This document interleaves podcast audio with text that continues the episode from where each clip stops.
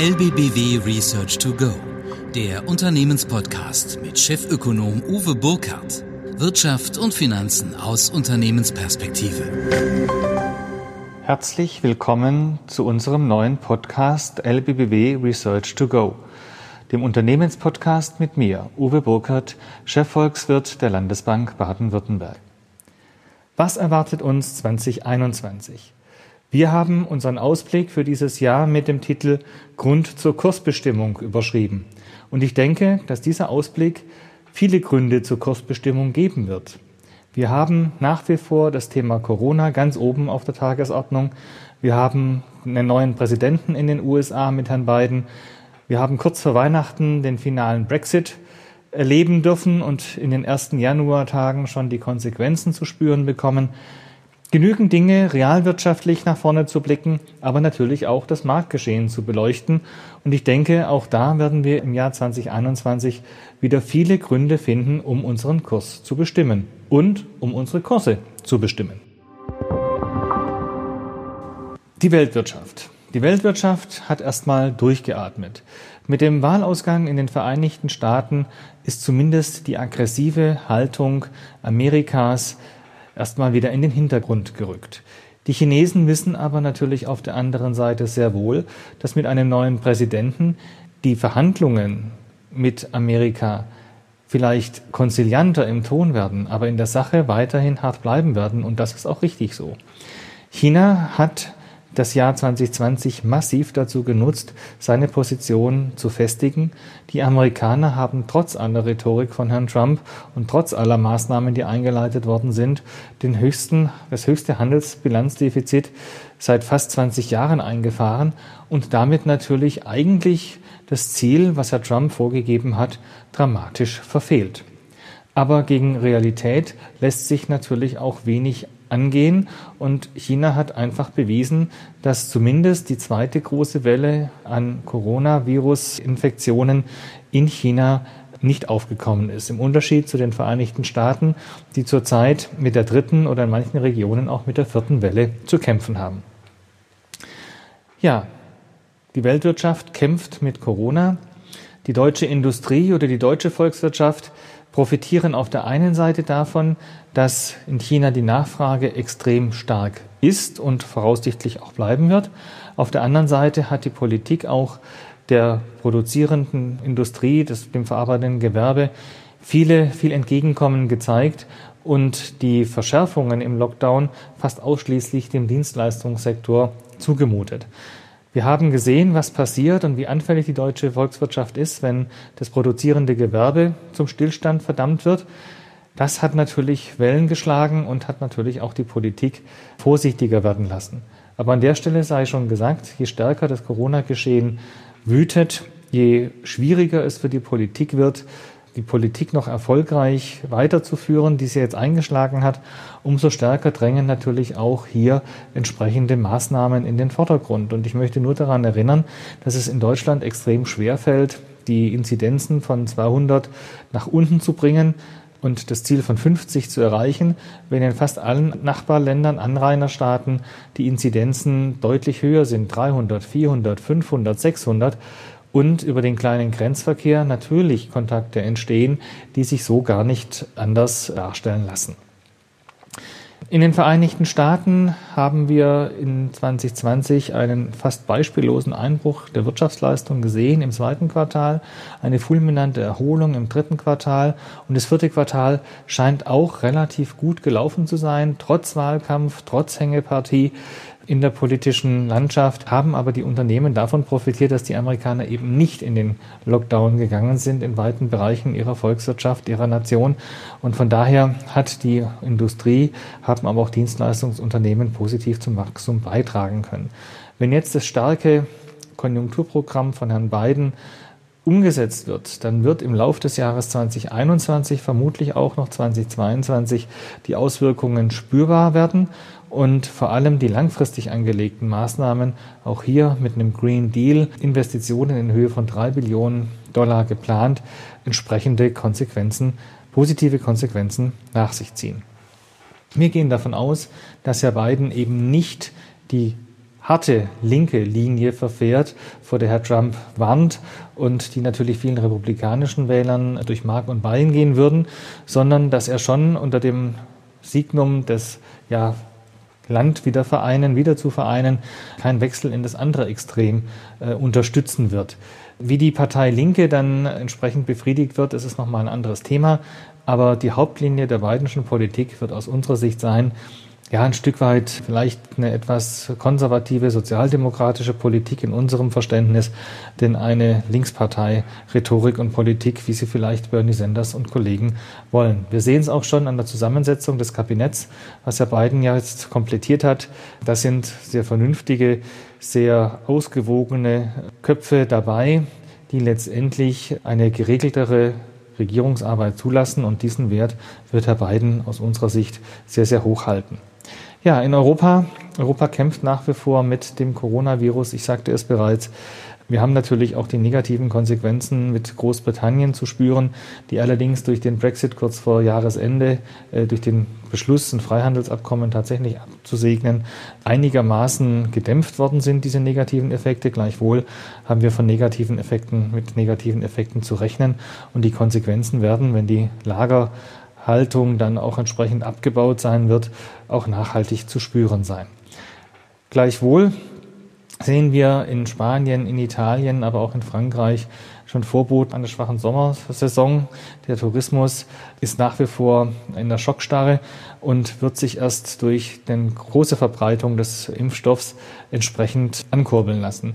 Wir gehen davon aus, dass es viele Incentivierungen geben wird seitens der Reiseunternehmen, seitens der Destinationen, nur Geimpfte entsprechend in die Hotels zu lassen oder auch entsprechende Abteilungen zu machen, um hier relativ schnell wieder in ein geregeltes und vertrauensvolles, vertrauenswertschätzendes Geschäftsverhalten auch einstehen zu können. Ja, für 2020 gehen wir für den Euroraum von dem Minus von 7,2 Prozent aus. 2021 sollte eine deutliche Erholung kommen. Unsere Prognose hier 4 Prozent. Allerdings immer unter der Maßgabe, dass die Lockdown-Situation sich nicht übers gesamte erste Halbjahr so massiv hinzieht und dass das zweite Halbjahr tatsächlich auch einen Aufholungseffekt zeigt mit entsprechenden Nachbuchungen, mit einer Stabilisierung im Dienstleistungsbereich und vor allem keinen weiteren scharfen Lockdown-Maßnahmen, weil halt die Impfungen entsprechend greifen. Ein ähnliches Bild ergibt sich für Deutschland, jetzt weniger was die Industrie angeht, aber was den Einzelhandel angeht, Gastronomie etc. Deutschland hat nach wie vor noch keinen super strengen Lockdown, wenn man die anderen Staaten sieht. Die Zahlen sind aber aus meiner Sicht noch nicht so, als dass ich das eins zu eins fortschreiben lassen sollte, diese etwas lockerere Haltung. Ich könnte mir durchaus vorstellen, dass wir hier noch Verschärfungen sehen und jede Verschärfung bremst natürlich das Wachstum aus. Vor allem das erste Quartal ist hier das Entscheidende. Sie wissen, am 18. März war der Lockdown in diesem Jahr Fakt. Die Schulen wurden geschlossen. Das heißt aber, dass der Januar und auch der Februar noch komplett positiv in die Quartalsrechnungen einfließen. Das wird dieses Jahr anders sein. Bis 31. Januar gilt dieser Shutdown, so wie wir ihn jetzt sehen. Und was dann im Februar passiert, am 15. Februar ist Rosenmontag. Also bis dahin gehen wir schon davon aus, dass die Politik den Shutdown noch tief hält, die Versammlungsfreiheit deutlich einschränkt und auch die Lokale deutlich reduziert oder zulässt und dass dann Lockerungen erst nach Karneval, nach der Karnevalsaison tatsächlich auch möglich werden. Das heißt, wir reden von der zweiten Februarhälfte und damit wäre letztendlich mindestens ein, die Hälfte des ersten Quartals im Lockdown. Und damit steht und fällt das Quartalswachstum mit der Industrie, weil der Dienstleistungsbereich doch relativ stark in Mitleidenschaft gezogen worden ist. Ja, das Thema Kurzarbeit wird uns auch noch eine Weile beschäftigen. Wir haben es jetzt gesehen, die Zahlen sind wieder angestiegen. Die Arbeitslosigkeit ist auch angestiegen, allerdings alles noch sehr, sehr gemäßigt. Da haben wir auch noch ein bisschen Luft. Kurzarbeit ist ja für das ganze Jahr 2021 beschlossen. Aber natürlich wird da die zweite Jahreshälfte auch für deutliche Turbulenzen sorgen. Zum einen natürlich, weil die Menschen dann eine Antwort wollen, wie es danach weitergeht. Entweder zu einer Normalisierung zurückkehrend, dank Impfungen, oder durch eine Verlängerung der Kurzarbeitsregel.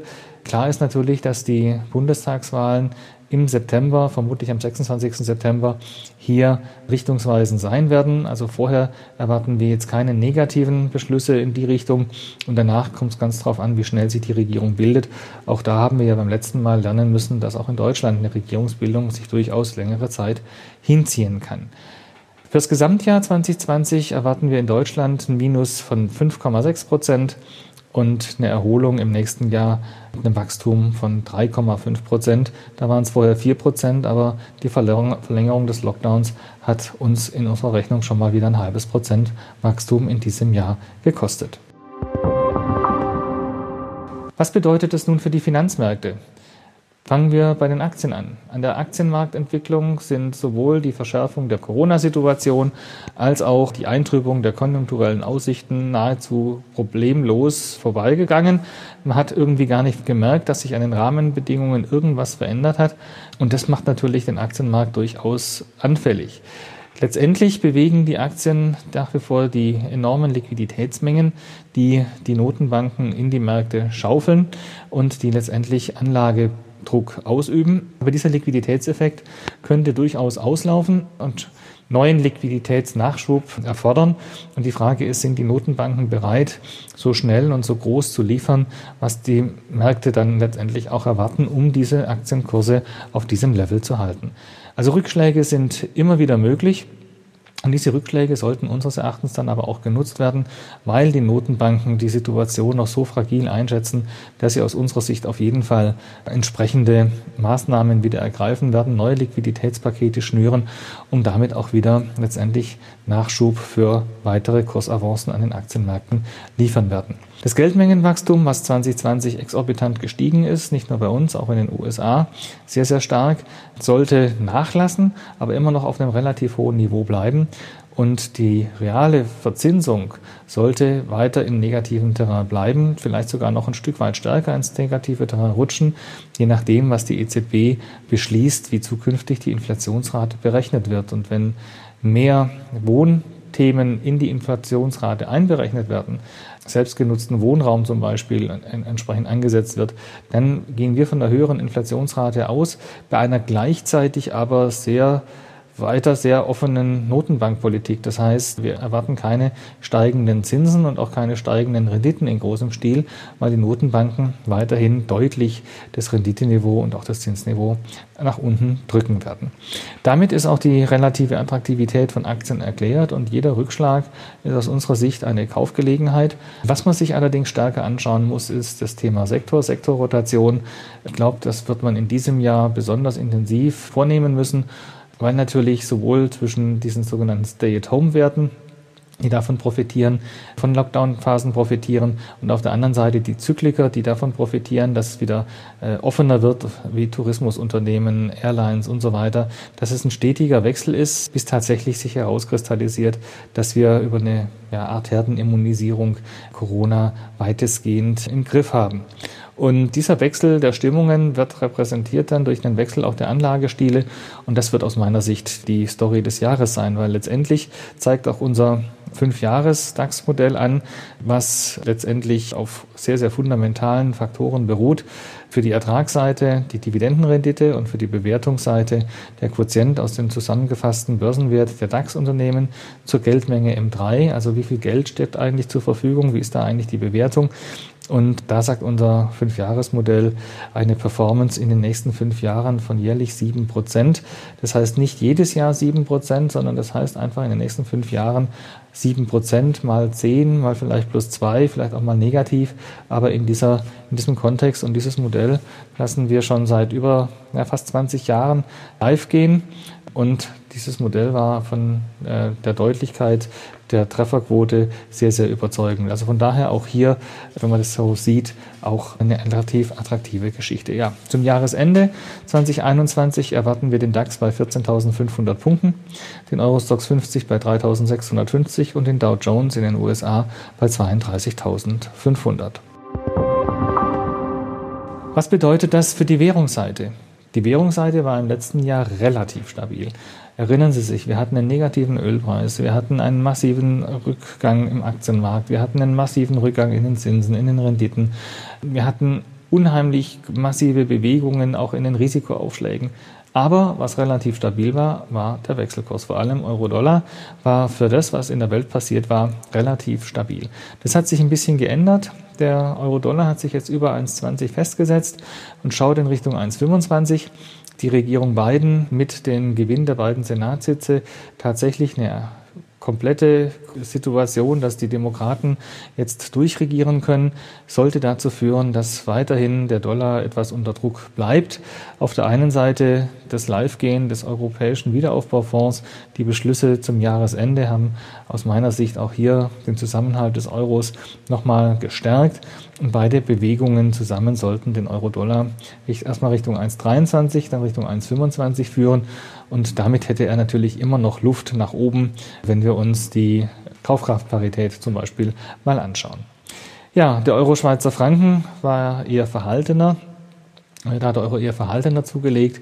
Wir haben natürlich nach wie vor eine hohe Unsicherheit und da ist der Franken nach wie vor als Hort der Stabilität gesucht.